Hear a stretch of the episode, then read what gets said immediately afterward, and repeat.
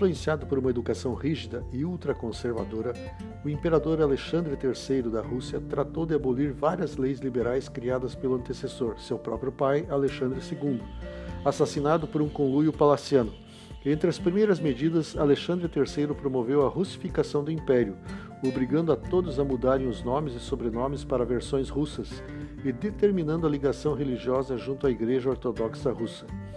Em decorrência desse aviltante ataque à liberdade de consciência religiosa e às origens étnicas e culturais, milhares de cidadãos resolveram migrar para outras terras no continente europeu e também para a América. Aqueles que decidiram rumar aos Estados Unidos ficaram temerosos, pois a recepção aos católicos romanos não era mais afável. Então eles imaginavam o fato de saírem do mundo ortodoxo como uma possível barreira no processo migratório. Assim, muitos alteraram sobrenomes e também a condição religiosa, optando por nomes alemães e pelo protestantismo. Um dos prováveis entrepostos se localizava em Holdorf, a cidade mais próxima ao porto de Bremen, na Alemanha. O cartório desse lugarejo alterava os nomes, vendendo como sobrenome Holdorf, o nome da cidade. Tendo isso se revela um fato que há pouquíssimas chances de se encontrar nos Estados Unidos duas famílias Holdorf da mesma árvore genealógica.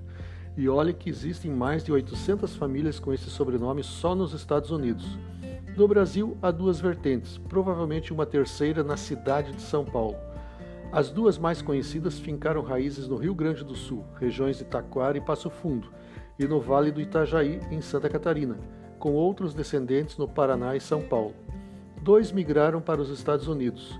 Os demais permaneceram no Brasil ou vivem sazonalmente entre Brasil e Alemanha. Aqui mesmo no Brasil, com receio dos nativos portugueses, famílias aportuguesaram sobrenomes ou os alteraram radicalmente. Como exemplo, citam-se casos de Conrado, Germano e Maia, derivados de Conrad, German e Mayer.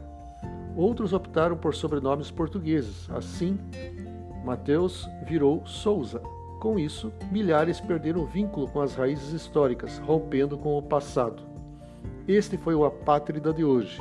Produção, redação, edição e apresentação: Ruben Holdorf. Até a próxima quarta-feira, às duas horas da tarde.